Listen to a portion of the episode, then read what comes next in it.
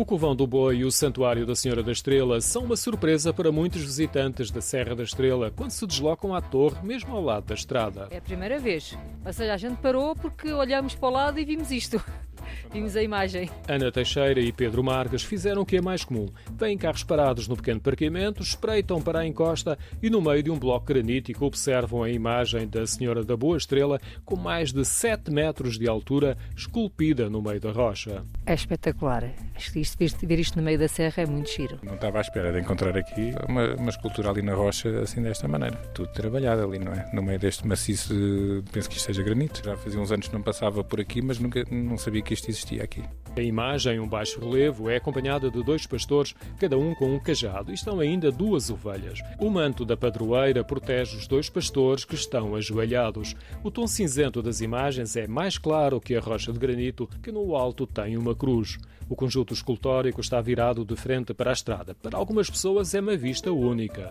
Não, nunca tinha visto assim nada.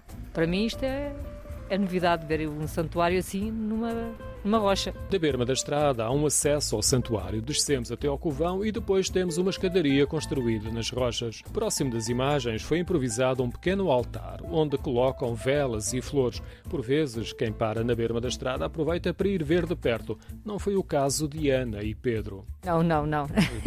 um bocado, já, é, já, é tarde e está um bocadinho já a ficar fresco. Vamos evitar de ir até, de até lá. Talvez numa, numa próxima oportunidade ver melhor. O ar fresco não admira. Estamos a cerca de 1.800 metros de altitude. Um dos sinais da animosidade do clima é vermos apenas vegetação rasteira entre as pedras de granito.